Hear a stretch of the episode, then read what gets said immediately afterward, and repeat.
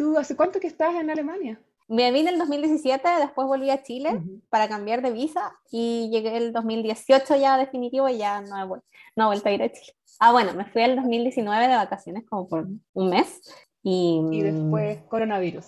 Después corona y nunca más fui a Chile.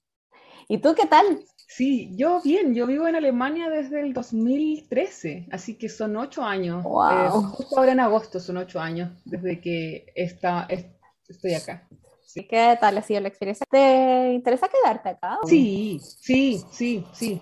Me vine, bueno, como me vine con, con, mi pareja, mi, mi, esposo hoy día, los dos vinimos a probar suerte, ¿no? Como dijimos, teníamos un plan por los primeros seis meses, dijimos, vamos a ver cómo nos va. Y son ocho años ya que estamos acá. Sí, entonces le ha ido bien. Sí, la verdad que sí. Y luego de, todo el, esfuerzo que uno ha puesto en aprender el idioma, en obtener títulos, e integrarse, todo eso, va, va rendiendo frutos eso. Entonces uno, ya, ya por mi parte me siento bien cómoda acá, me gusta el estilo de vida que se lleva, me llevo bien con la cultura en general y además que cuando uno va a Chile uno se da cuenta de que uno ha cambiado también. Y uno tiene otras expectativas y, hay cosas con las que ya de repente no, no está tan de acuerdo o, o, cosas que uno dice, pero ¿cómo no hay derechos laborales? No sé, cosas así. Y por eso, desde esa perspectiva hemos decidido que lo mejor para nosotros en este momento es quedarnos acá. Sí, o sea, al final, después de ocho años, claramente cambia la percepción de varias cosas respecto a, a Chile y las cosas que están, bueno, más o menos nomás por ahí. Sí, también. Sí, claro, claro, claro. Sobre todo, como te decía, sobre todo en temas de derechos laborales, derechos sociales. Eh, hay cosas que acá no, no, no son ni siquiera, no, no hay ni siquiera una duda de que tiene que haber un Estado que apoya a las personas y así. Y en Chile eso todavía está en discusión. Sí, Pero está pues cambiando, eso igual es bueno. Sí, comencemos desde el principio. ¿Qué estudiaste en Chile? ¿En qué universidad? ¿Y qué te trajo para Alemania? ¿Qué hizo que decidieras venirte a Alemania?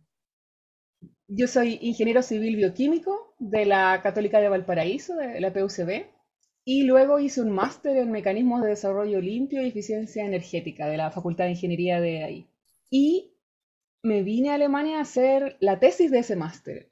Eso fue lo primero que me vine a hacer para acá. ¿Por qué Alemania? Bueno, siempre había querido vivir en el extranjero, era algo que yo siempre dije desde niñita, que quería vivir afuera. Y luego, eh, mientras estudié, me interesé por el tema medioambiental y se tuvo la posibilidad de hacer una práctica en España con temas de digestión anaerobia, producción de biogás.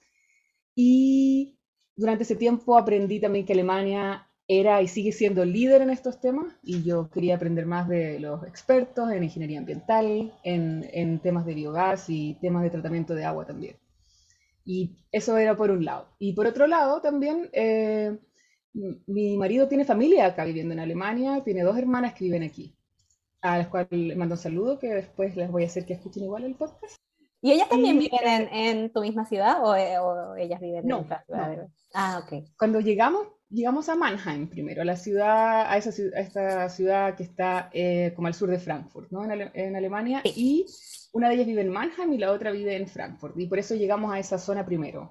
Mi marido se había conseguido también hacer una tesis en una empresa eh, en esa ciudad y yo conseguí hacer mi tesis en Karlsruhe, que queda unos 100 kilómetros al sur, estoy segura de Mannheim. Entonces ahí conseguimos algo para los dos. En ese momento yo trabajaba en la Farfana, en la planta de tratamiento de aguas, eh, allá en Chile. Es una, de es una de las dos plantas de tratamiento más grandes que hay y dejé ese trabajo para venirme a Seca. Y eso fue en el año 2013 y ya ahí, desde ahí te quedaste. Sí, sí, sí, sí. He tenido diferentes tipos de visa.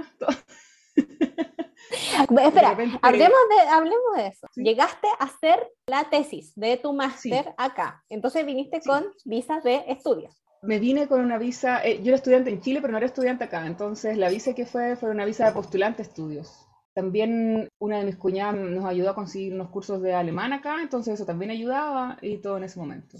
Y ah, como era, era una tesis que era una posición pagada, también ahí tenía un ingreso que me permitía decir que tenía también dinero que iba a poder mantener acá y, y también dinero que venía de, de, desde Chile. ¿De qué se trató esta tesis que hiciste? Ah, sí. Bueno, es interesante igual cómo, lo, cómo conseguí esa tesis, porque había, eh, yo estaba buscando algo acerca de, de, esta zona, ¿no? Donde vivían mis cuñadas, donde mi marido ya había encontrado algo y todo, y de repente encontré que había un, era un colega chileno de, de, otra ingeniería, también de la Católica de Valparaíso, que estaba haciendo su doctorado ahí. Entonces yo le escribí y él me contactó con su jefe y su jefe habló con una de sus estudiantes de doctorado y consideraron que lo que yo sabía les servía y por eso me ofrecieron un, un puesto ahí. Y lo que yo sabía para esa colega de Brasil era que ella estaba haciendo un estudio de análisis de ciclo de vida, de cómo se podía mejorar y modificar el sistema de, de, manejo de residuos en Brasil, en una ciudad, en Belo Horizonte, me parece. Y eh, entonces ella eh, era experta en temas de, de, otras energías renovables. Ahora sí, espero Que, no, que no falle. Perdón. Pero es que, no se, es que no se puede encontrar en internet. Claro, en internet acá igual es medio malo, ¿no? Sí, sí, sí. De, de hecho, eso es algo que eh, mi marido siempre, me, siempre alega, que en Chile él trabajó haciendo unas prácticas, por ejemplo, instalando fibra óptica en el año, no sé, 2010. Recién en este estado federado hay lugares donde se está recién empezando a instalar fibra óptica en algunas zonas. Y, Oh, y uno dice, ¿qué? ¿Cómo? ¿Por qué? ¿Alemania? ¿Chile? no. Sí, no sé qué anda en internet. Uno esperaría que eso fuera como más rápido y todo, pero... Claro, uno dice, país desarrollado debería ser súper bueno el internet. De hecho, era todo un tema con estudiantes ahora durante la pandemia, que varios estudiantes vienen de lugares un poco más rurales, un poco más alejados de pueblos, y allá simplemente no podían conectarse a una clase por Zoom, simplemente no era posible. Que el Sí. internet, no sé. Sigamos con la entrevista. Estaba hablando de la experta en otras energías renovables en Brasil. Hasta ahí quedamos. Sí, sí, exactamente. Y yo ayudé a calcular, a hacer análisis de ciclo de vida, de cómo sería tratar residuos, hacer tratamiento mecánico biológico de residuos sólidos. O sí, la parte, la fracción orgánica de residuos sólidos. ¿Y siempre te ha interesado esto de los residuos sólidos? Sí, la verdad, bueno, en la carrera en Chile se estudian diferentes áreas. Ah, uno puede irse por el área ambiental, que es la que a mí me gustaba más, enzimática o área de alimentos y así, ¿no? Todas las áreas están súper bien desarrolladas en realidad. Y siempre me gustó más la de la ingeniería ambiental. Cuando yo era, era chica pensaba andar salvando árboles, no sé, esa era mi, mi, mi onda. Y después fui descubriendo el mundo de la biotecnología, biotecnología ambiental, las bacterias, cómo se puede ir degradando, cómo uno con las bacterias existentes en, en, en algún residuo se puede producir energía, se pueden producir productos de valor ahí. Ay, bacán. ¿Tenías conexión con tu, mm, con tu familia, o sea, la familia de tu marido, acá en Alemania? ¿Y ellos te contaban algo sobre la cultura antes de venir? Porque igual debió haber sido un, un choque, un poco, ¿no? O sea, Alemania siempre es un Sí. choque de alguna forma al principio. Sí, sí, sí, yo creo que cualquier persona que emigra se topa con cosas que inesperadas, ¿no? Pero siempre me transmitieron una idea bien positiva de Alemania, como Ujú. porque, bueno, ellas ya vivían aquí hace como 10 años, ¿no? Entonces claramente les gustó y se acostumbraron a la cultura y, por lo tanto siempre tenía una visión bien positiva de la calidad de vida, de los sueldos, derechos laborales, siempre digo eso, o de también de, de andar tranquilo por la calle y así, ese tipo de cosas siempre las enfatizaban. Pero uno no, no, no se da cuenta de cómo es la otra cultura hasta que uno está ahí. Claro. ¿Y tú llegaste acá sabiendo alemán o viniste solo con inglés en, esa, en ese punto, en el 2013? Como soy una persona bien, bien estructurada, yo me puse a estudiar alemán en Chile, porque además la PUCB tiene o te- tenía un convenio con la DAD, la Dirección de Intercambio Académico Alemán, entonces ofrecían cursos de alemán a, a precios que, que no, barato, puede claro. conseguir uno en otros lados, ¿no? Y ahí hice como un año y medio de cursos de alemán. Y eso era equivalente a tener como el A1 o a principio del A2, algo así, que es el nivel bien, bien básico, ¿no? Entonces cuando Sí. me vine, conocí algunas palabras y podía decir cómo me llamo y de dónde vengo, pero nada. Sí. Pero te sirvió al principio también conocer un Sí. poquito, saber un poquito. O sea, Sí, claro, preguntar dónde claro, está el baño, preguntar dónde... Porque el básico te Claro. enseña como a, a moverte un poquito, a preguntar cosas o a pedir algo en un restaurante, ese tipo de cosas. Igual nadie me entendía nada al final. Era como pero sí, es verdad. ¿Y cuánto duró esta tesis al final? Estuve ahí, estuve 10 meses trabajando en esta tesis, sí, y luego de eso seguí trabajando en otros temas porque mi idea siempre era hacer un doctorado, entonces empecé a trabajar en temas similares, pero conectados a eso, pero ya no con tratamiento directo de residuos, sino que empecé a trabajar con, se llaman mm, sistemas sanitarios innovadores, que es donde hay separación de los diferentes corrientes de agua que se producen en, una, en diferentes residencias o en edificios comerciales. Y así. Tiene separación de aguas negras, por ejemplo, que son las del WC, o agua de lavado de manos, o de la que usas en la ducha o en la cocina. Al hacer eso puedes beneficiarte de que la fracción de agua gris es más fácil de tratar, por ejemplo, puedes reutilizarla. La otra fracción tiene, es más rica en nutrientes, puedes darle otro uso, fermentarla, producir biogás y así. Así que sí, eso es lo que tú me, decías que eso, directamente trabajo como con caca, ¿no? Pero son lodos de aguas residuales. es el término técnico, pero toda mi familia siempre me dice que trabajo con caca. Vamos a decir lodos de aguas residuales. es súper interesante lo que haces. Y, y, bueno, terminaste esta tesis. ¿Te quisiste quedar trabajando ahí? No, o ¿cómo estaba en el KIT, en el Instituto ah, de Hardware. Sí, sí, estaba en el Instituto ITAS, que es el Instituto de Evaluación de Tecnología y, Análisis de Sistemas. Ellos ah, hacen diferentes tipos de análisis, sobre todo relacionados con la sustentabilidad de, tecnologías nuevas y así. Eso fue una perspectiva súper interesante que yo nunca vi en Chile un instituto especializado en eso. Sí, qué interesante. Entonces, ¿seguiste trabajando para el ITAS? Sí, sí. Entonces, ¿hiciste tu doctorado ahí o qué hiciste? No, mi currículum vitae no tiene nada de lineal. Esto va así zigzagueando. Es que uno tiene un plan, ¿no? Pero la, la vida siempre dispone de otras cosas y le pone un otro desafío. Eh, bueno, ahí empecé a hacer lo que se supone que era mi tesis de doctorado. De hecho, un profesor me aceptó para ser su estudiante de doctorado y postulé una beca de AD, la cual no gané, y por lo tanto no había fondos más para mí ahí. Así es que yo dije, bueno, me quiero quedar en Alemania, y así que postulé a otro máster en la ciudad de Mannheim, donde yo vivía. Y este era un máster internacional, era en inglés. Yo por suerte tenía un certificado de inglés, que de hecho lo saqué en Chile a través de la Corfu, porque a veces los certificados de inglés, no, siempre, son muy caros. Yo no tenía ni uno. Entonces, eh, tenía ese certificado de inglés que había conseguido a través de la Corfo. O sea, el certificado lo saqué yo, pero la Corfo lo, lo, pagaba, ¿no? lo pagaba. claro. Y Em, con ese certificado de inglés y con mi título chileno, eh, me aceptaron en este máster. ¿Y qué tipo de máster era este? Era en la Universidad de Ciencias Aplicadas de Mannheim, o sea, la Hochschule Mannheim, y era un máster en biotecnología. Y yo hice eh, la especialización en desarrollo de bioprocesos, que ah, tenía bastante que ver con lo que yo había estudiado en Chile.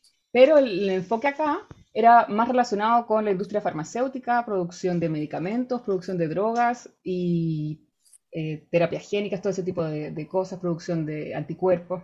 Entonces era algo que a mí me interesaba y de lo que yo tenía conocimientos más tangencialmente. Pero era una buena oportunidad para poder quedarme, tener un, máster acá y luego seguir persiguiendo mis objetivos eh, de carrera. Y lo que sí hice fue que tomé todos los electivos que tenían que ver con eh, la biotecnología ambiental. Y ahí ya te dio el enfoque también para los, ay, no anoté, ¿cómo se llama? ¿Residuos sólidos? Sí, sí, sí, residuos sólidos, tratamiento de aguas residuales. Sí. Entonces, terminaste este máster en dos años, supongo, a ver, 2013, 2014, 2015. Paralelo, paralelo a eso, seguía trabajando en Karlsruhe, o sea, viajaba todo el tiempo para allá. Uh. Y paralelo a eso, estudiaba alemán.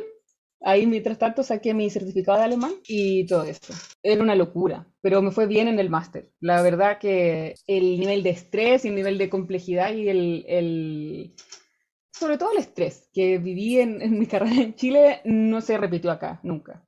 Porque es diferente, es simplemente muy diferente. No sé si, no sé si te ha pasado a ti lo mismo o a otras personas que has entrevistado, pero la verdad es que para mí no tenía ninguna comparación. Sí, para, para mí también fue como que la gente lo ve así como, wow, un máster en Alemania, pero yo siento que no es tan estresante como estudiar en Chile. No sé por qué. claro, porque las dificultades están en otro lado, no sé. Claro. Y al mismo tiempo, el tener, no sé si eh, en, tu universidad era así, pero tener solo un examen al final del semestre te da mucha flexibilidad durante el semestre para hacer cosas o para estudiar a tu ritmo. Eh, sí, exactamente. Por eso final, también no estudia el mes anterior, pero claro, pero... igual como que te hiciste tu resumen un poquito antes. Sí, obvio, obvio.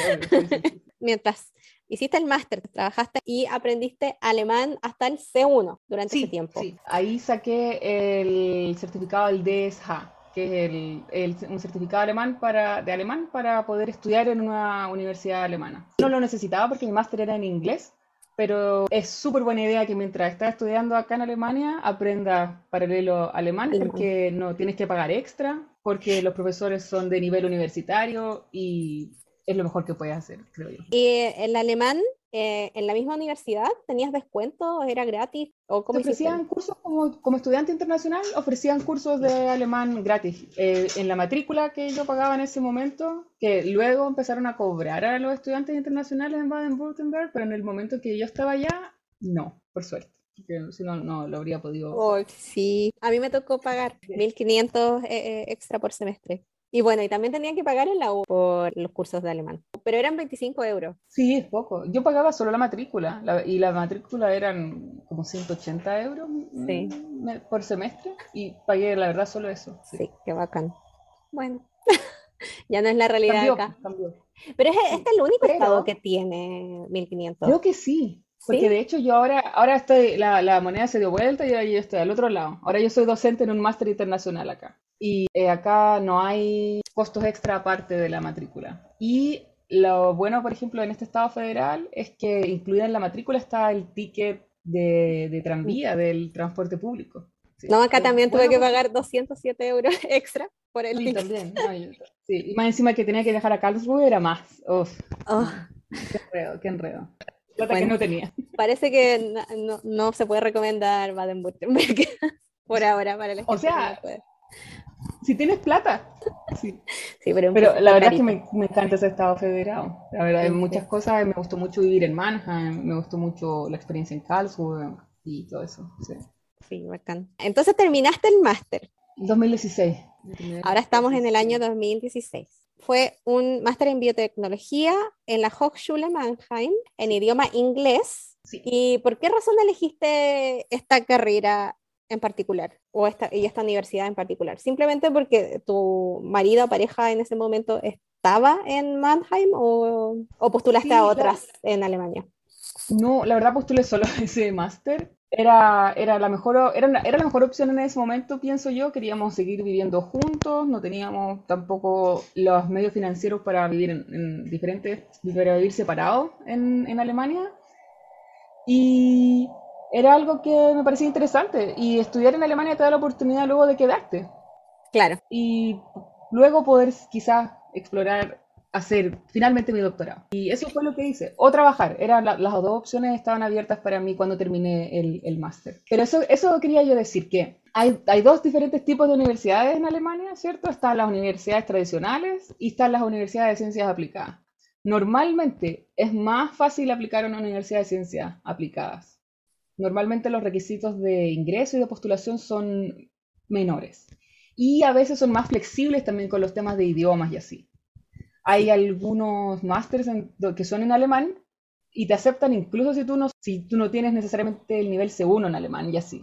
En cambio, hay otras universidades donde se postula mucha más gente y hay, es más competitivo y a veces tienes que utilizar servicios externos como UniAssist y así para postular, pagar y todo eso, en, la, en muchas Hochschules eso no es así. Buen tip. Sobre todo en ciudades pequeñas, eh, quieren mucho atraer estudiantes internacionales. Eso es en el caso, por ejemplo, de la universidad donde trabajo yo hoy día y otras universidades de ciudades que son menos conocidas o que están en el, en el este de Alemania o ciudades más pequeñas simplemente. Eso es un buen tip para quien se va a postular, creo yo. Sí, definitivamente. Vamos ahora en el año 2016. Terminaste tu máster, ¿qué hiciste luego de terminarlo, mm, al graduarte? Tuve que renunciar a mi trabajo en Karlsruhe para empezar a hacer mi tesis de máster.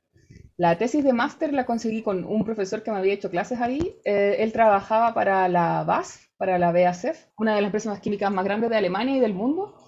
Y eh, este profesor trabajaba en la planta de tratamiento de aguas. Ahí dijiste, esta, esta es la mía, me voy con este lo perseguí, lo, lo, perseguí varias veces para, que, para, que, para conseguir un puesto y finalmente conseguí una entrevista con el jefe de la planta de tratamiento ahí. Y como yo ya había trabajado con plantas piloto en Chile, en la planta de tratamiento donde yo trabajé allá, ya había coordinado proyectos de investigación y así, y les llamó la atención mi currículum y me pusieron a operar una planta piloto que tenían ahí. ¡Hoy bacán! Sí.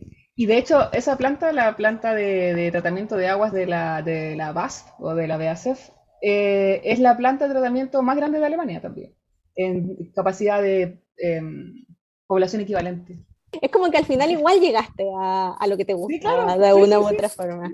Y como que este máster te abrió, sí, te abrió las puertas de, de alguna forma. Exactamente, exactamente. Ah, súper. Todos mis, mis, colegas del máster, mis amigos, hacen otras cosas. Se dedican, trabajan para Bosch, trabajan para Merck, trabajan para Novartis y así, ¿no? Empresas farmacéuticas. Claro. Y todo. Y yo trabajo con lodos de agua residual. ¿De qué se trató tu tesis? Sí. Eh, ahí operaba una planta piloto de, era un MBR, es un eh, reactor de membrana de lodos activados eh, para el tratamiento de agua. La gracia de un, un, reactor de membrana es que tú puedes hacer un tratamiento de agua en, en un espacio mucho más reducido y también puedes filtrar muchas sustancias. Eh, entonces, por lo tanto, tu efluente es un poco más limpio.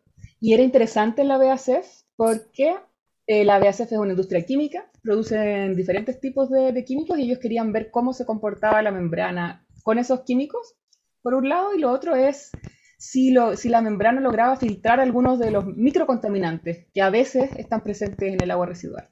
Y es un tema que hoy en día está, sigue siendo muy presente en el tratamiento de agua residual en Alemania. Y por lo tanto también provee el uso de carbón activado para ello y todo eso bien interesante el tema, pero en ese momento no era económicamente viable. Las membranas son caras de operar y eran muy caras de comprar también. No estoy tan segura cómo ha evolucionado esto en los últimos cinco años, ¿no? pero... Ah, entonces eh, tu tesis fue basada en todo esto de, de, las membranas y todo que implicaba sí, el una, uso de esta. Ah, ok. Había una planta piloto en la que yo operaba con mi ropa de trabajadora. Y... Terminaste esta tesis y ¿qué pasó?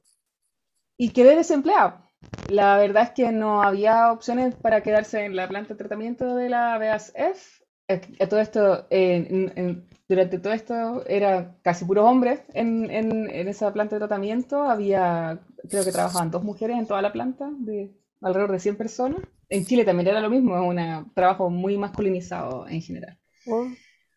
Bueno, me quedé desempleada, trabajé un tiempo haciendo como en la universidad, claro. sí, sí. Y mi profesor de tesis me dejó trabajando ahí unos meses y después fui mesero varios meses, porque luego de que tú termines tu máster en Alemania, puedes buscar trabajo en tu área por 18 meses. Sí, pero mientras para mantenerte puedes trabajar en lo que sea. Exactamente, y yo trabajé en esas prácticas y luego de eso eh, empecé, eh, trabajé de mesera, eh, estuve como seis meses trabajando de mesera mientras buscaba trabajo en ese punto tu nivel de alemán era bueno, entonces también te, te servía un poco para practicar, ¿no? Sí, ahí, ahí, ahí como que también de, de, tuve que desarrollar otras habilidades completamente diferentes que no tenía, que de empezar a, me, a meter conversa en alemán, empezar a vender cosas, ¿no? Como, como puedes decir los nombres de los vinos de otra forma, como que quieren comprar vino, no sé. Entonces era interesante, era, eran otras habilidades diferentes y colegas súper buena onda. La verdad es que fue una experiencia en la que gané mucho y, y aprendí mucho también. Y mientras tanto me seguía postulando a diferentes trabajos. Eso a veces es un proceso que es difícil, frustrante en Alemania, encontrar un trabajo y ese para mí fue un proceso relativamente largo. Pero finalmente encontré el puesto de trabajo en el que estoy ahora. Necesitaban a una persona que supiera de aguas residuales, que supiera alemán, inglés, español y que estuviera dispuesta también a, a trabajar en proyectos de investigación, hacer adquisición de proyectos, hacer clases y todo eso. Y ahí conseguí ese puesto de trabajo acá en, en ¿Era perfecto para ti? Perfecto para mí. Sí, sí, sí. La verdad que sí, la verdad que sí. La verdad, y eh, era un cambio grande irse desde Mannheim, que es una ciudad en el sur, en un estado bastante rico, ¿no? A venirse a Magdeburg, que es una ciudad que está en el este de Alemania, en lo que era la ex DDR, ¿no? La República eh, Democrática Alemana, detrás del muro de Berlín, por así decirlo. Mm. Y muchos de mis amigos me dijeron que no me viniera. Me dijeron, no, en los estados del este eh, hay mucho, mucho nazi, hay más racismo. Eh, no los van a tratar bien y así, ¿no? Y yo sí tenía un poquito de miedo de eso, pero decidí de todas maneras tomar el trabajo. Si al final lo peor que puede pasar es que después renuncias, ¿no? Después, si no, si realmente no te acomoda, te vas, ¿no? Y pero decidí probar, probar, ya que había buscado tanto tiempo y el puesto realmente me llamaba. Sí, lo decidimos al final venir para acá. Mi esposo también se vino eh, unos meses después de que yo empecé a trabajar acá. ¿Cómo fue esa, esa llegada? A, ¿Cómo se pronuncia? ¿Magdeburg? Pero la gente de acá le diría como Magdeburg, algo por ahí. ah, bueno, ahí sale el dialecto. claro. Pero Magdeburg, o Magdeburgo, sí, así se diría en español. Era un puesto como asistente de investigación. Yo trabajo ahora en la Hochschule de Magdeburg-Stendal. De nuevo volvió a una universidad de ciencias aplicadas. Normalmente mm, no hay financiamiento para personal eh, de investigación fijo en eh, Hochschules. Las universidades sí los tienen, pero las universidades de ciencias aplicadas no. Pero mi jefe había sido contratado hace poco y él negoció para tener un puesto, eh, tener una persona tres años ahí que lo apoyara un poco a, a, construir su área de investigación, a construir su equipo y todo. Y ese era el puesto al que, al que yo entré. Entonces entré con financiamiento desde el estado de Sachsen-Anhalt, que es donde vivo. Bueno, llegué acá era la única persona no alemana de toda la facultad de, de donde, donde trabajo. Eso ha cambiado en los últimos cuatro años porque ya ahora somos tres o cuatro, me parece, extranjeros en el área. O sea, eso igual es un cambio grande. Eh, varios de mis colegas no creían que yo hablaba alemán. ¿Por qué? Porque al principio a lo mejor uno suena tímido o el acento no te lo entienden o cosas así. Bueno, al principio era, era bien interesante porque tenía yo sola que buscarme mis propias tareas, yo sola tener que decidir qué hacía, dónde me postulaba y ah, para fondos de investigación y así. Eso era, es bien, bien interesante tener prácticamente plena libertad en tu, tu trabajo. Yo, algo que en Chile no, no se ve tanto es súper bonito recibir ese nivel de confianza, ¿no? Al principio es como un poco abrumador, pero luego uno dice, bueno, si yo sé lo que quiero hacer, sé cómo hacerlo y si no sé, pregunto. Y así yo sigo, sigo trabajando acá. Eh, eh, trabajé tres años y luego eh, me prolongaron el contrato ahora por dos años más. ¿Y aquí es donde estás haciendo clase y todo eso? Sí, sí, sí. Entonces, aquí trabajo como investigadora, ¿cierto? Eh, apoyo en proyectos de investigación, me postulo a proyectos de investigación para, que, para recibir fondos. Y también, por otro lado, tengo que apoyar en, en, lo que tiene que ver con hacer clases. Y tenemos un, un máster internacional, en donde mi jefe finalmente me pasó los cursos de este máster internacional a mí, y hago dos cursos en esta universidad, eh, de aguas de, tratamiento de aguas residuales por un lado y por otro lado de tecnologías anaeróbicas, que es la producción de biogás básicamente. Además, ya, bueno, estás haciendo tu investigación de doctorado en, en ese mismo tiempo. ¿Y cómo va eso? ¿Cuál, ¿Cuál, es tu enfoque en este doctorado? Tenemos un proyecto internacional y es, creo que esa es una de las mayores fortalezas de ser internacional. Em, tenemos un proyecto de investigación donde somos partners en la optimización de plantas de tratamiento en China. Entonces lo que yo hago es que yo recibo eh, información de estas plantas de China y con, como experta en aguas residuales hago un análisis de los datos operacionales, veo dónde están las debilidades, las fortalezas, cuáles son los problemas que, potenciales que hay, soluciones que puede haber y basada en la información de la planta hago, construyo modelos computacionales para modelar la planta calibro mi modelo, cosa que se parezca lo más posible a la planta real, y luego pruebo las estrategias que, yo creo que pueden mejorar los valores de, del efluente, la, calidad del agua tratada, que pueden mejorar la eficiencia energética. Y de eso se trata mi investigación doctoral. Estoy probando diferentes estrategias a través de estos modelos.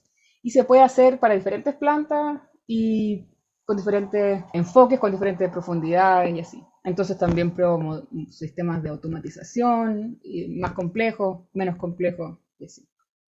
Hoy te pasaste que seca.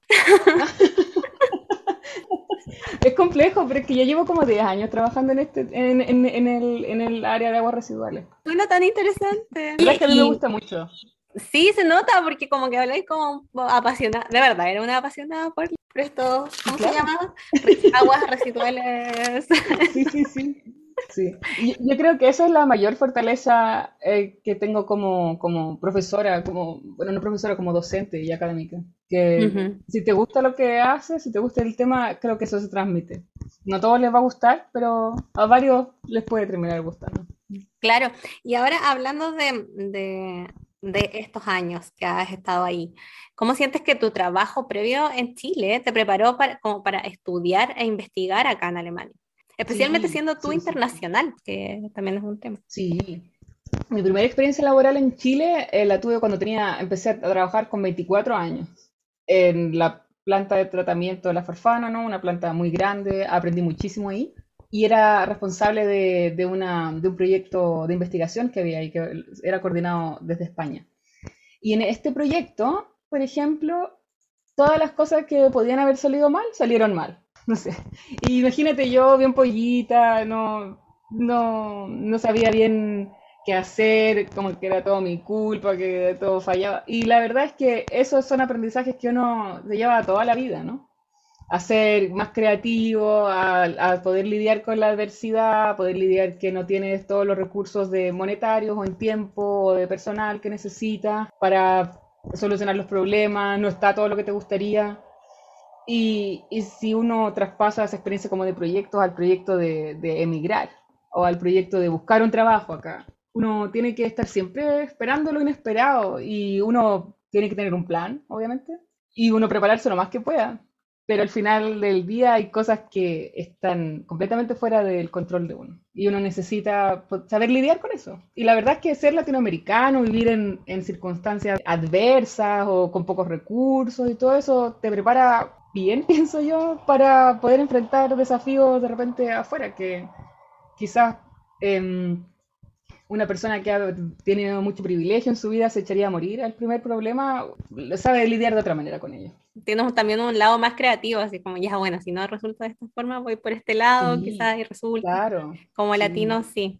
Muchos Alemania... me han dicho lo mismo, porque aunque siente que los alemanes como que quedan así como, bueno, no resultó y ahora qué hago, como que les cuesta más lidiar con esto, salirse de, de su cuadrado. Sí, pues ellos van a usar la herramienta específica eh, la de, que tiene la norma DIN, no sé cuánto, para hacer el proceso específico y uno dice, bueno, lo agarro destornillador eh, o la navaja suiza y, lo, lo, lo, hago, no sé, algo claro. así. Claro. Sí. Es bueno y malo, es bueno y malo a la vez. Sí. Y emocionalmente, ¿cómo fue esto de entrar a un grupo de trabajo alemán, siendo que tú eras la única internacional ahí al principio? Sí, sí. Fue bueno haber tenido varios años antes, ¿sabes? De haber estado. No, creo que habría encajado de la misma manera si hubiese sido mi primera experiencia en Alemania, por ejemplo. O sea, fue bueno todo el proceso anterior que hubo, en donde estudié, por ejemplo, el máster internacional. La gracia ahí era que, como mis otros compañeros querían practicar su inglés, tenían ganas de hablar conmigo, aunque no quisieran ser mis amigos, o sí, algunos sí, tuve, tengo buenos amigos de ese máster, pero igual había un incentivo para hablar conmigo no es lo mismo de otras personas que conozco que estudiaron en alemán, que la gente eh, no va a la universidad a ser amigos necesariamente, la gente tiene sus propios amigos y, ¿para qué van a hablar contigo? No, les da lo mismo. Entonces es difícil hacer amigos así. Eso me preparó un poco, luego haber trabajado, hace, trabajar en el, en el KIT, ahí trabajé también en un contexto más internacional, pero fui conociendo la forma de trabajar de los alemanes lentamente, la puntualidad, las expectativas, lo, forma de pensar. Y también creo que eh, mi primera experiencia de shock ah, en alemán fue al aprender alemán, cuando estaba haciendo los cursos de alemán en la Hochschule en Mannheim. Tenía, eh, me recuerdo una, una, profesora en particular que era muy, muy estricta, y de repente era muy, muy dura y muy seca al decir las cosas, al, al explicar y así. Y como que me daba un poco de miedo, pero, pero eh, la verdad que uno como se va acostumbrando, uno se da cuenta de que ser brutalmente honesto es su forma de ser y no es nunca malintencionado. No hay una segunda intención, simplemente y uno lo aprende a valorar. Entonces, cuando empecé a trabajar acá, yo ya sabía esas cosas. Que cuando te da tu colega feedback o algo así y te está diciendo que eso está malo, no están diciendo nada contra ti, es solamente se refiere a ese punto o ese proceso puntual. Y así. Claro. Y no hay que tomárselo personal. A mal, como es por otra cosa, claro. Claro, no te están atacando a ti como persona, sino esta parte de tu trabajo. Y, y, también son bien específicos, o sea, te van a decir ahí como, en este punto, en este párrafo, tanto, tanto, pasa esto, esto. Exacto, exacto. Sí, sí. Y eso igual lo he aprendido, que son más, les gusta trabajar de manera más precisa, necesitan mucha más como eh, certeza para trabajar. Pero me gusta su manera de trabajar sobre todo porque, por otro lado, dependiendo de, de, tu jefe y de tu área, ¿no? Pero generalmente tienes harta libertad para trabajar. Nadie te está controlando las horas, nadie está diciéndote este plazo y así, a menos que tú no, no, no cumplas los objetivos, ¿no? Pero si los vas cumpliendo... nadie te va a decir nada. Y si no te dicen nada, significa que está todo bien. es lo mismo que, bueno, yo, yo me vine acá con pololo alemán. Y cuando conocí a sus papás, me dijo eso, porque yo le dije, ¿qué dijeron de mí? ¿Qué dijeron de mí? Nada, si no dicen nada es porque está bien. Sí, es cierto, es cierto, es cierto. Y yo, puta, o yo me saca, iban a decir, ay, qué simpática la niñita, no sé qué, pero no, no. Como dicen, eh, geschimpft ist schon gelobt. Además del idioma, ¿cuáles son las mayores diferencias entre una universidad chilena y una alemana? Ahora que haces clases también, como una sala de clases chilena versus una alemana, y también qué es lo que más te costó como estudiante y ahora como docente. Bueno, creo que lo, lo primero, lo más relevante es el nivel de recursos que hay en las universidades. Yo recuerdo cuando llegué acá, eh, teníamos que hacer trabajos de laboratorio, así, trabajábamos con pipetas desechables, un montón de medios de cultivo que es eh, carísimos, células animales que se cultivan en medios carísimos, todo eso. Entonces, había profesores nuestros que nos decían y nos recordaban que esta era, era un lujo trabajar con estas cosas, y lo era. En Chile recuerdo que teníamos que autoclavar todas nuestras pipetas, eh, nada desechable, eh, reactores antiguos, muy antiguos, pero que seguían funcionando y que se cuidaba todo de manera muy, muy intensiva, para, porque no hay, a pesar de que las universidades son caras, no hay tantos recursos para, para cada estudiante. Eso es una diferencia bien, bien grande. Entonces acá uno tiene la oportunidad de trabajar con muchas cosas más avanzadas, más caras, tecnologías más, más de punta. Y en ese, eso es bueno para tu formación para trabajar acá, porque acá eh, hay trabajos mucho más tecnificados. En Chile te dan una formación más general, porque en general el, el, mundo laboral también es más así, ¿no? En cambio acá se especializan más y te piden ser más especialista en las diferentes áreas para ir a trabajar. Eso es una, una cosa. Y lo otro es eh, lo que tú decías de eh, Creo que en todos lados es así, que se hace solo un examen al final de los semestres. Aquí en Alemania, a diferencia de Chile, donde se hacen varias pruebas durante el semestre y final, al, fin, al final del curso un examen final, creo que mi, mi, perspectiva es que eso permite aprender más, porque uno ve una parte de la materia, luego otra, y luego al final ve todo de nuevo. En cambio, al tener un examen al final, es lo que le dicen aprendizaje tipo bulimia, ¿no? Que es tragar, tragar, tragar y luego en el examen vomitar toda la información, pero no te queda nada al final. Eso también lo veo un poco yo crítico como, como, como docente. Pienso que es un desafío hacer un examen que sea justo, una sola prueba al final del semestre que abarque todo. Y por otro lado, eh, intentar facilitar el aprendizaje de los estudiantes a través del semestre. Entonces tienen que, tiene que haber mucho compromiso individual del estudiante durante el semestre para hacer las actividades que tú les pides y todo eso para que haya aprendizaje. Si no, pasa bulimia. Eh, y los desafíos para ti, como primero como estudiante y ahora como docente. También como estudiante me parecía eso, ah, eh, no me gustaba tener un solo examen al final, encontraba como que ir a jugarse la vida así y me parece muy, muy estresante, muy, muy estresante. Especialmente cuando llevas varias materias al mismo tiempo y a veces tienes como dos exámenes el mismo día. Bueno, tratan de que no pase, pero a veces pasa igual. Claro, claro. Y, no tenía ninguna, eh, como no tenía nada de plata, tenía que terminar todo eh, rápidamente, rápidamente, entonces no había chance de equivocarse, no había opción de, entonces era mucha presión, era, era, era, eso era difícil. Y por otro lado, lo que era muy diferente también y que también hay que acostumbrarse a eso, es que al menos en Chile cuando yo estudiaba, todavía yo conservo mis amigos de la universidad y éramos súper apatotados, éramos un grupo súper grande de gente que íbamos para todos lados juntos y buscábamos hacernos amigos. Sobre todo porque yo soy de regiones, yo soy de Rancagua, estudié en Valparaíso, ¿no? Y eso era diferente. En cambio acá los estudiantes si bien, como te decía, querían hablar en inglés conmigo, la mayoría no tenía ningún interés realmente en ser tu amigo. Hacer nuevos amigos, porque mm. tienen sus propios amigos y eso. Y está bien, es su cultura. Ellos, ellos nos dicen amigo a cualquier persona. y sí tu, tengo buenos amigos del máster, pero es un grupo más pequeño de, de, gente. Y bueno, ¿cómo financiaste tus estudios? ¿El máster lo financiaste mientras estabas trabajando? Trabajaba como, estudiante en Alemania, tienes, cuando no eres nacional alemán, bueno, en general, si eres estudiante, puedes trabajar solo medio tiempo. Eso significa máximo 20 horas a la semana, ¿no? Y eso reduce, por supuesto, tu ingreso bastante también. Y entonces, la forma en la que pudimos financiar eso es que eh, mi marido y yo, los dos, te, juntábamos nuestro ingreso y ahí teníamos nuestra casita y todo. Pero creo que haberlo hecho individualmente, cada uno por su lado, no sé si habría funcionado tanto. Yo tenía ahorros de Chile del tiempo que trabajé allá, había ahorrado plata, pero eso se fue rápidamente al principio con que había que comprar cosas para la casa, porque te vienes con dos maletas y listo, entonces. Sí. Y tuve un poco de ayuda familiar durante el proceso también, sí, pero eh, la mayoría fue autofinanciado, sí, por, por nuestro trabajo. Y había que vivir muy, muy, muy eh, austeramente.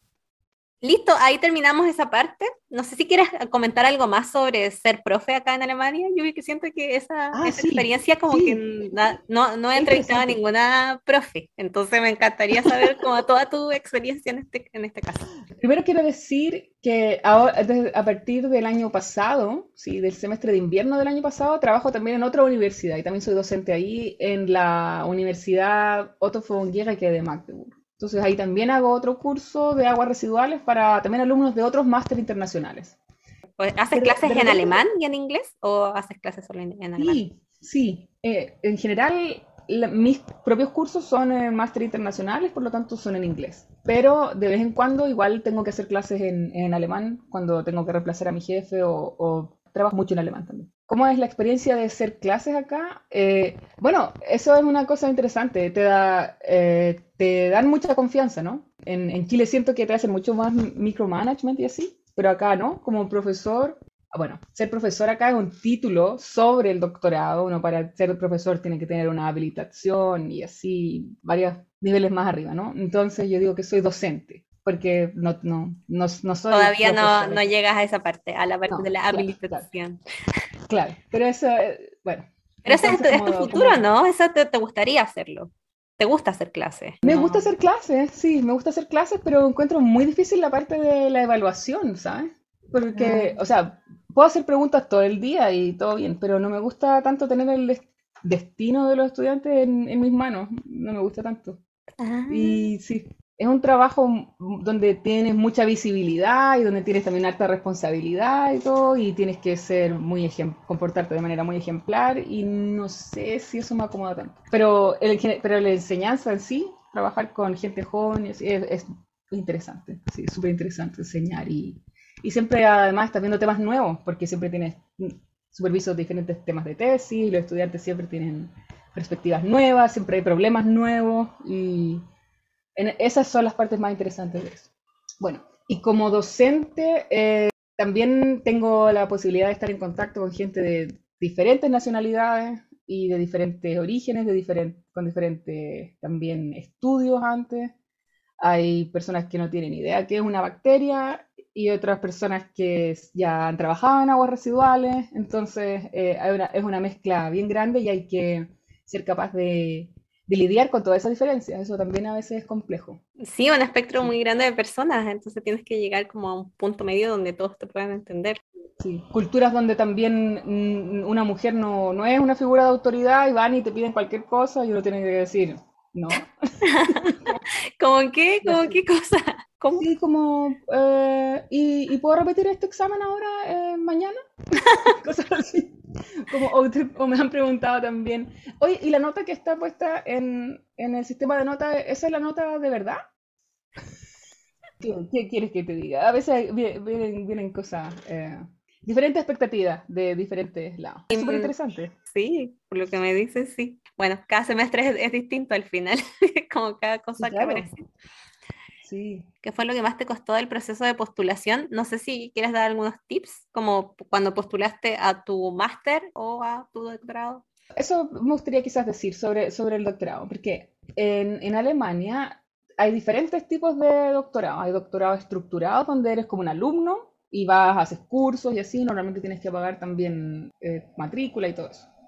Hay otros tipos de investigaciones donde trabajas directamente solo en un laboratorio y desarrollas más que nada temas que, que el profesor a cargo o la profesora a cargo tuyo te va dando. Y hay otros eh, como el mío que son también así más libres, donde tú desarrollas un tema de investigación de manera independiente. Entonces, en Alemania no necesariamente uno es un estudiante de doctorado. En ese sentido, yo no me veo como un estudiante, la verdad, me veo como una investigadora doctoral, algo así, ¿no? Sí. Porque al final yo doy clases, como no estoy tomando clases yo. Sí, al final, en ese sentido, mm, tú tienes como una visa de trabajo al final en la universidad, no es una visa de estudio. Sí, sí, sí. Yo tengo una, tengo un permiso de residencia permanente ahora, después de tantos años de vivir acá. Luego de haber trabajado dos años constantemente, obtuve una, una visa.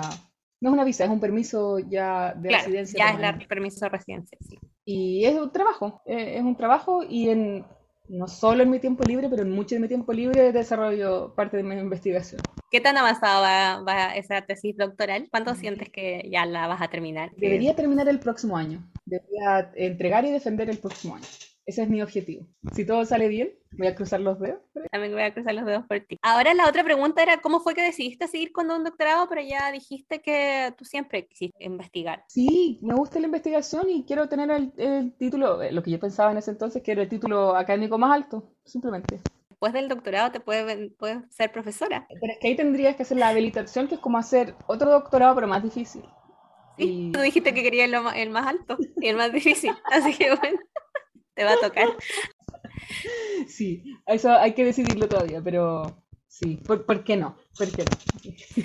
¿Cuáles han sido los cursos, áreas de investigación, proyectos que te han parecido más interesantes o motivantes como profesional acá en Alemania? Lo que más me apasiona realmente es lo que estoy haciendo como doctorado. se puede, a través de las simulaciones he ido viendo que es posible mejorar la calidad del agua tratada usando menos energía incluso y sin necesidad de hacer enormes inversiones en, en cambios en las plantas. Y eso para mí siempre ha sido un objetivo desde el máster que hice en Chile, de trabajar en temas de eficiencia energética, de cómo somos más eficientes con nuestros recursos y cómo, cómo podemos después reutilizar el agua tratada y todas esas cosas. Hay bastantes avances en ese sentido acá.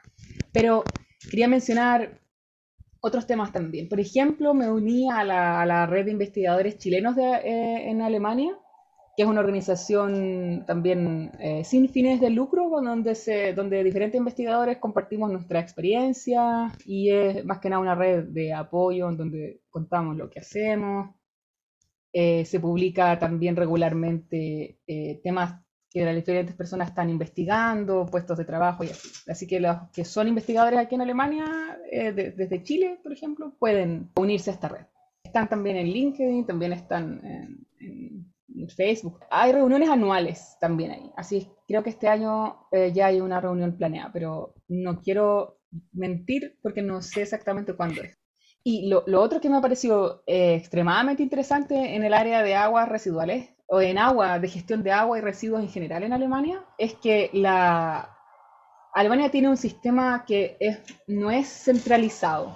Eso a veces es problemático, pero a la vez también puede tener ventajas. Pero lo que sí hacen y que se organizan muy bien es que de manera voluntaria, mm, expertos en diferentes áreas de, la gestión de agua y de residuos se juntan y generan especies de normas o regulaciones o guidelines para eh, tratar diferentes temas.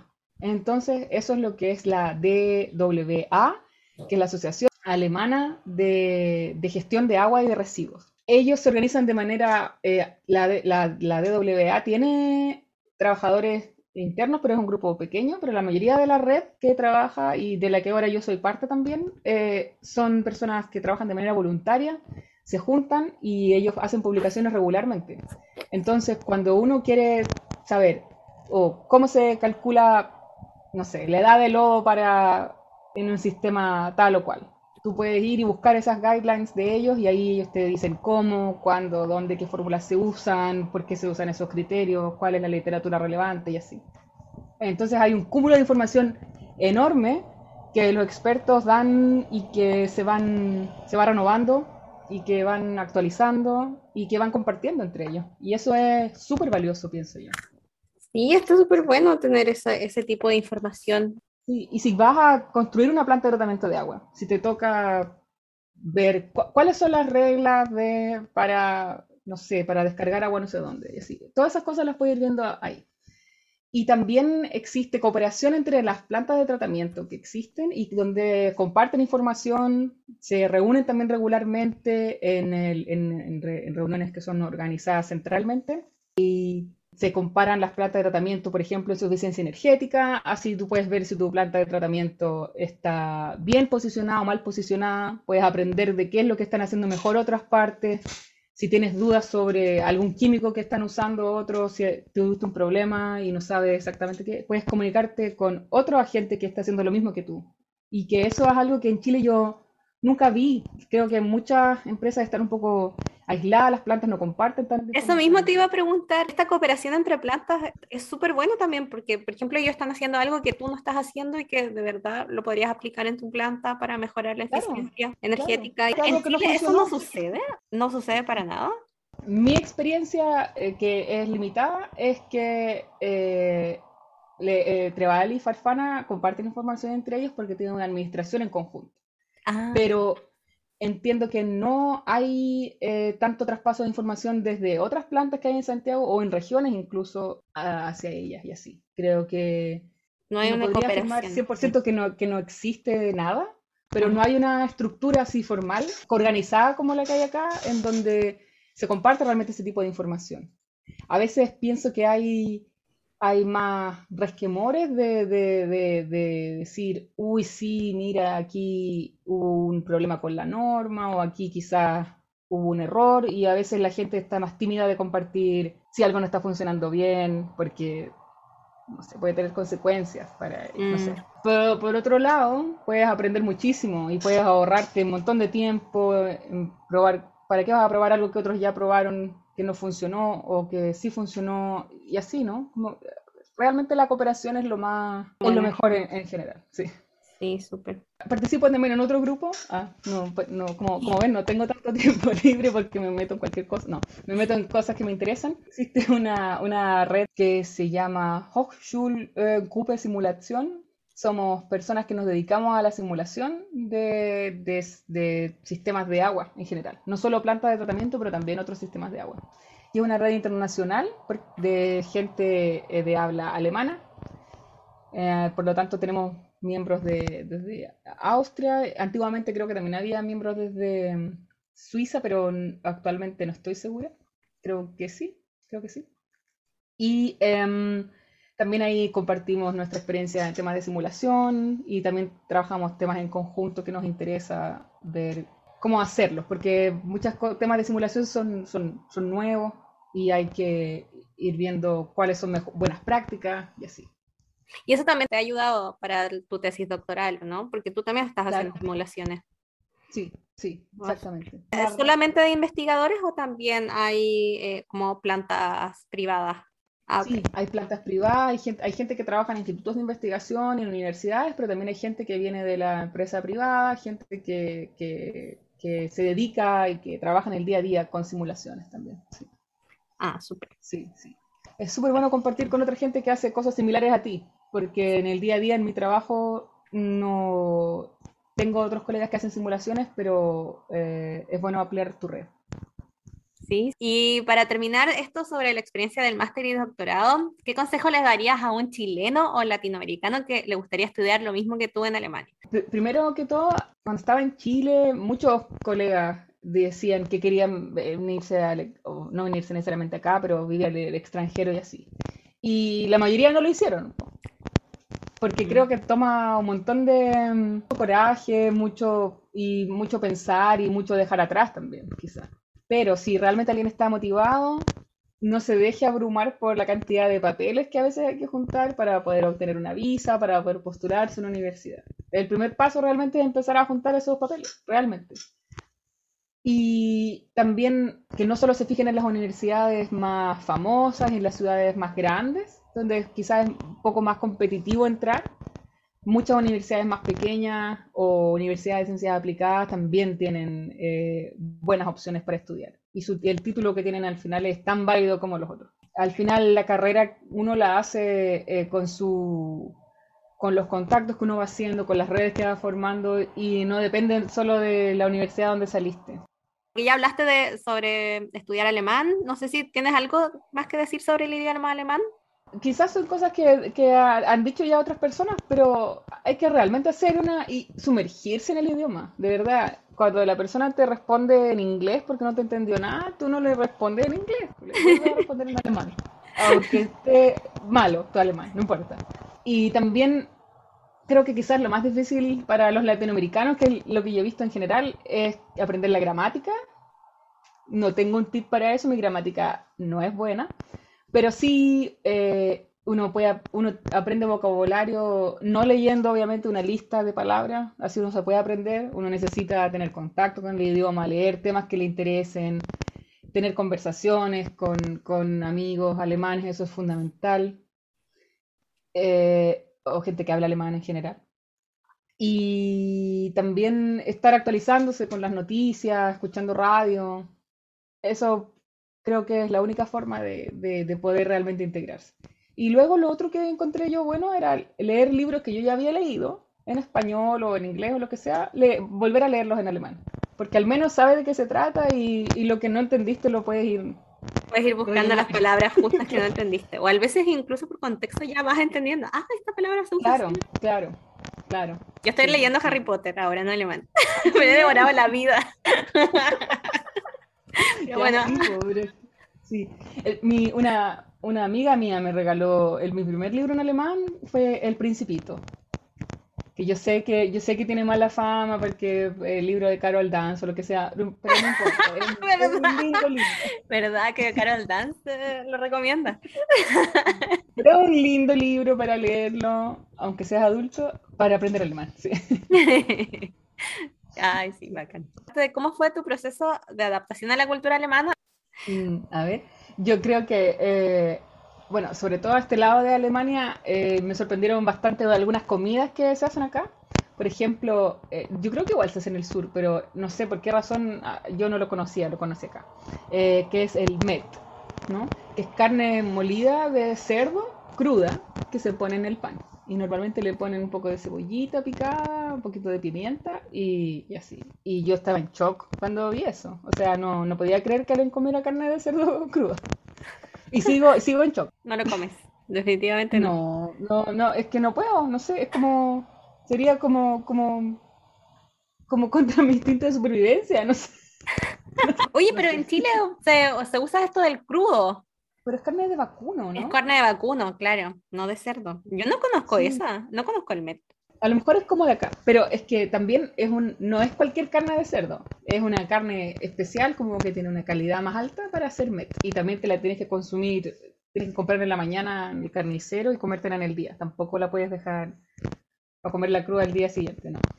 Pero acá es bien popular y mis colegas siempre que organizan algún desayuno o algo así, les encanta traer y es su orgullo, es su, es su favorito. Y siempre insisten en que lo pruebe y yo...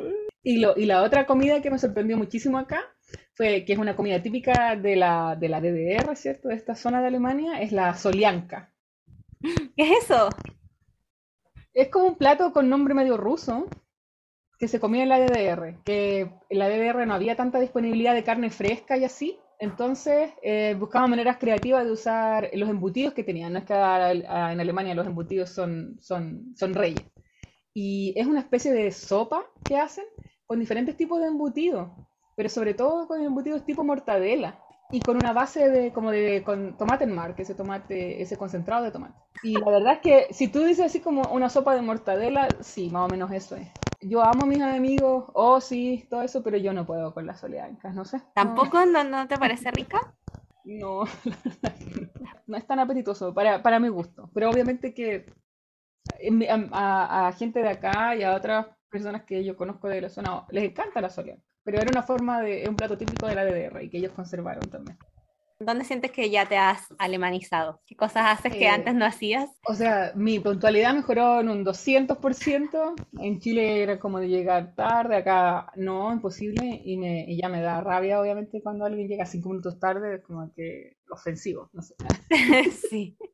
Y me, acuerdo que después de tantos años de no salir de Alemania porque estábamos estudiando, no teníamos tanto dinero y así, eh, fuimos a Italia de vacaciones una vez y miraba yo el plan de los buses, del transporte y todo, no entendía nada, pero porque era el sistema simplemente es más, más desordenado, es diferente simplemente. Y no como acá que está todo súper estructurado, sabes la hora, la que viene, todas las paradas, cuánto te demora, cuál es la conexión todo eso. Y cuando estuve allá en Italia estaba un poco como, como irritada porque no, eh, no tenía el plan de transporte y ahí me di cuenta, uy, ya, estudié mucho en alemán. Y porque tú estudiaste en Valpo, era como ya la micro que apareciera y cuando apareciera, y si es que aparece, y ni siquiera sabía si era no. sí, exactamente, exactamente. Sí, pues yo estudié allá, viví, viví como siete años en Valparaíso y, y claro, pero ya, ya me alemanicé en eso. No, no hay caso. Sí, ahí me, me gusta esa organización y pulcritud y todo. Del transporte público, por ejemplo. y, y sí, también a veces me, eh, cuando uno va a otros países y así, o incluso de visita a Chile, como que todo me parece súper ruidoso, eh, y la gente súper gritona, y, es como, no, eso es lo normal. Lo que pasa es que acá la gente es muy calladita, muy silenciosa. silencioso, sí, claro, claro. Uno gana esa, esas mañas. Y lo otro, eso de dar besos también. Ahora con el coronavirus se acabó, quizás, no, tengo, no, no sé si va a retomarse algún día eso. Pero de saludarse de beso en, en, en Chile, a todo el mundo. Yo no podía. Y gente que no conoce también, igual un beso. Sí. Y yo después, la, la, las últimas veces que fui, creo que fuimos en 2019, no me acuerdo. Claro, también yo daba la mano, así como que ya no me daba para andar dando besos a todo el mundo. Obvio, a mi familia, a mis amigos, todo bien, pero a otra gente no. Pero ahora ya quizás con Corona ya se acabó lo de los besos. Sí, porque yo me acuerdo también que a veces era, eran oportunidades de estar acoso eso de que estuviera dándote besos cualquiera, ¿no? No sé si te pasó, pero me pasó varias veces que era como, mm, no, no. Es verdad. No sé si quieres contar algo más sobre tu proceso de adaptación a Alemania. No sé si anotaste algo más, porque estoy, viendo que revisas tu apunte. Tengo unas notas aquí, como persona bien, bien eh, organizada. Me encanta. Ah, eso, hay dos cosas, como que em, hay una separación súper clara entre, entre la vida profesional y la personal. Eso también es un poco me costó un poco al principio. De hecho, cuando estaba haciendo mi tesis en la BASF, eh, había otra chica también que era una SUBI, una, otra estudiante que estaba haciendo también sus prácticas ahí. Y yo preguntaba siempre, oh, ¿cómo estuvo tu fin de semana? ¿Cómo te fue? ¿Qué hiciste? Bla, bla, bla, ¿no? Y ya unas semanas después, me, o meses después, me dice, a mí siempre me parece raro que me preguntara eh, por qué, hacía el fin de semana o, por o cómo me había ido, qué había hecho, porque me parece raro, pero ahora entiendo que es de buena onda. oh, no, pensé yo. Ok. Eh, ahí aprendí que no hay que preguntar esas cosas si es que no. Mejor que te pregunten ellos y ahí sí te preguntan ahí. Pero hay gente que se siente acá muy incómoda con ese tipo de preguntas. De preguntas, claro como si estuviera invadiendo su vida. Cuando en realidad, y claro, la verdad es que me daba lo mismo lo que había hecho el fin de semana. Solo quería ser... Buena onda. Mi costumbre, simplemente, sí. sí. Ah, y lo otro, eso, de acá, siempre, desde que eres una, desde que eres probablemente adolescente, siempre vas a ser señora. Y nada de señorita acá. O sea, eso de ser señorita es una ofensa, es ofensivo. Y yo también ahora lo entiendo así. Como que independiente de si uno está casado o no, eso no, tiene nada que ver con eso desde mi punto de vista. Sino que es como que sí, soy adulta, soy señora, nada de señorita aquí. No me siento vieja, me da lo mismo. Pero dígame señora. Muy bien. Ahí la frau Mónica. Claro, claro. No, bueno, te, te dicen el apellido al final. Frau Vergara, sí, sí, sí. Sí, sí, en todos lados. Ay, ¿cómo pronuncian tu, apellido bien? Como que no, tienen problemas ahí. Terrible. Cuando llegué aprendí que eh, Vergara acá sería como Fergara. Sí. ¿Y, ¿Y, tú cuál es tu apellido? Ah, mi apellido es López y yo creo que, y de verdad me va súper bien con el apellido porque, bueno, nosotros tenemos nombre, segundo nombre eh, y dos apellidos, ¿cierto? Y, y, bueno, a mí siempre me dicen, al tiro le achuntan a cuál es mi apellido. Yo creo que es porque es López, entonces como más conocido, como Jennifer López, no sé qué. Ah, siempre me dicen así como Frau López y yo como, ah, soy yo.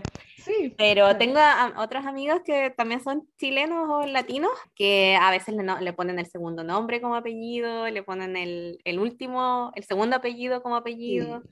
y lo pronuncian así como venga. Sí, cualquier cosa, sí, sí. La, la, la verdad es que sí, yo también de repente usan mi segundo apellido, bla, bla, bla. Es rarísimo, no sé. Yo, pero decidí quedarme con mi, apellido principal, ¿no? El de, mi papá. Como que ese es el que uso siempre. Pero al final, como había algunas publicaciones en donde los nombres me los habían cambiado, no sé qué cosa, ahora tengo que usar los dos. En publicaciones también no usan los dos y con un guion. Eso hago ahora. Sí, ah, eso hago ahora. Igual es una buena manera de honrar a mi, a mi madre. Supongo que eh, está bien que te su apellido también. Sí, es lindo también. Y un desastre cómo se dicen los apellidos, los nombres. Oh, y olvídate, yo tengo alumnos de otros lados, alumnos de la India, alumnos de, de, de la región de Medio Oriente y así. Y yo tampoco tengo idea cómo se pronuncian bien los nombres, cuál es bien el apellido, porque a veces están cambiados, a veces tienen como eh, conectores entre medio, no ni idea. También tienen nombres larguísimos, igual que nosotros, y es súper confuso para mí también. Así que no juzgo a los alemanes porque no entienden mi nombre. Sí, quizás también te ha pasado que has dicho mal el nombre de alguien de tus alumnos. Sí, claro, claro, porque no sé, no sé cuál es el nombre, cuál es el apellido, no, no estoy segura. Pero Mónica sí lo captan rápido, porque Mónica creo que de hecho es como de origen, como germánico incluso. Pero a veces lo escriben con K. Eso sí, no me gusta. Ah, ¿verdad? Porque le ponen la K, ¿verdad? Pero está bien. Sí. A Mónica también puede ser eh, popular, no sé, como Friends fue popular en todo el ah, mundo, quizás como ya Mónica es un nombre, ya sabemos que Mónica es un nombre.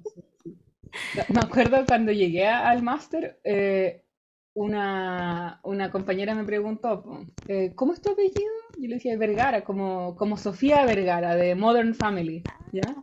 Así yo como, y ella me dijo, me miró y me dijo, ¿eres pariente de ella?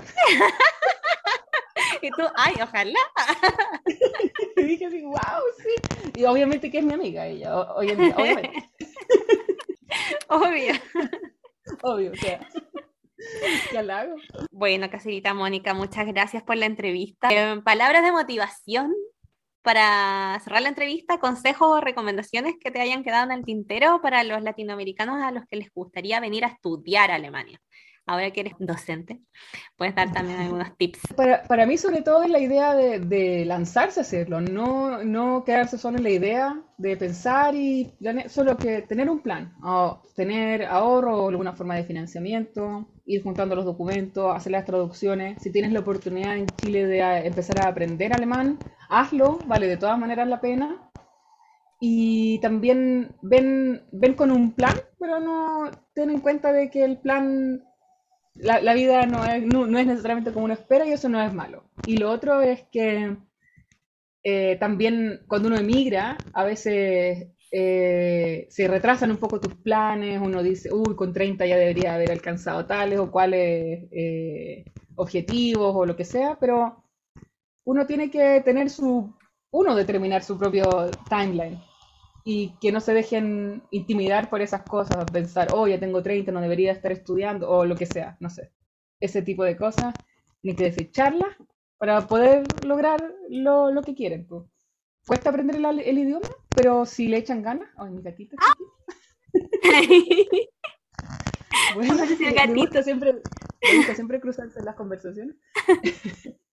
eh, si, si le, le, echas ganas, es posible a, a aprenderlo y no se dejen intimidar, tomen, empiecen a juntar los papeles, sobre todo eso. Muchas gracias, Mónica, por, por, esta conversación, por la buena onda también de querer participar. Muchas gracias. Bueno, te agradezco toda la información que diste y tu historia es súper bonita también. Qué lindo cómo al final se dieron las cosas y puedes seguir investigando sobre tu tema favorito y me encanta. Sí. Muchas gracias por la invitación, lo pasé súper bien y ojalá algo de lo que haya dicho inspire a otros para que vengan y así. Esa es la idea. Y también voy a dejar tu email por si están interesados okay. también en contactarte o okay. si están interesados en estudiar en la universidad en la que tú haces clases o algo así, también mm, es, sí, es, importante sí, que ahí tener el contacto contigo y ahí le das todos los tips. sí, de todas maneras podemos hacer eso. Ay, bacán. Muchas gracias eh, Mónica, por todo.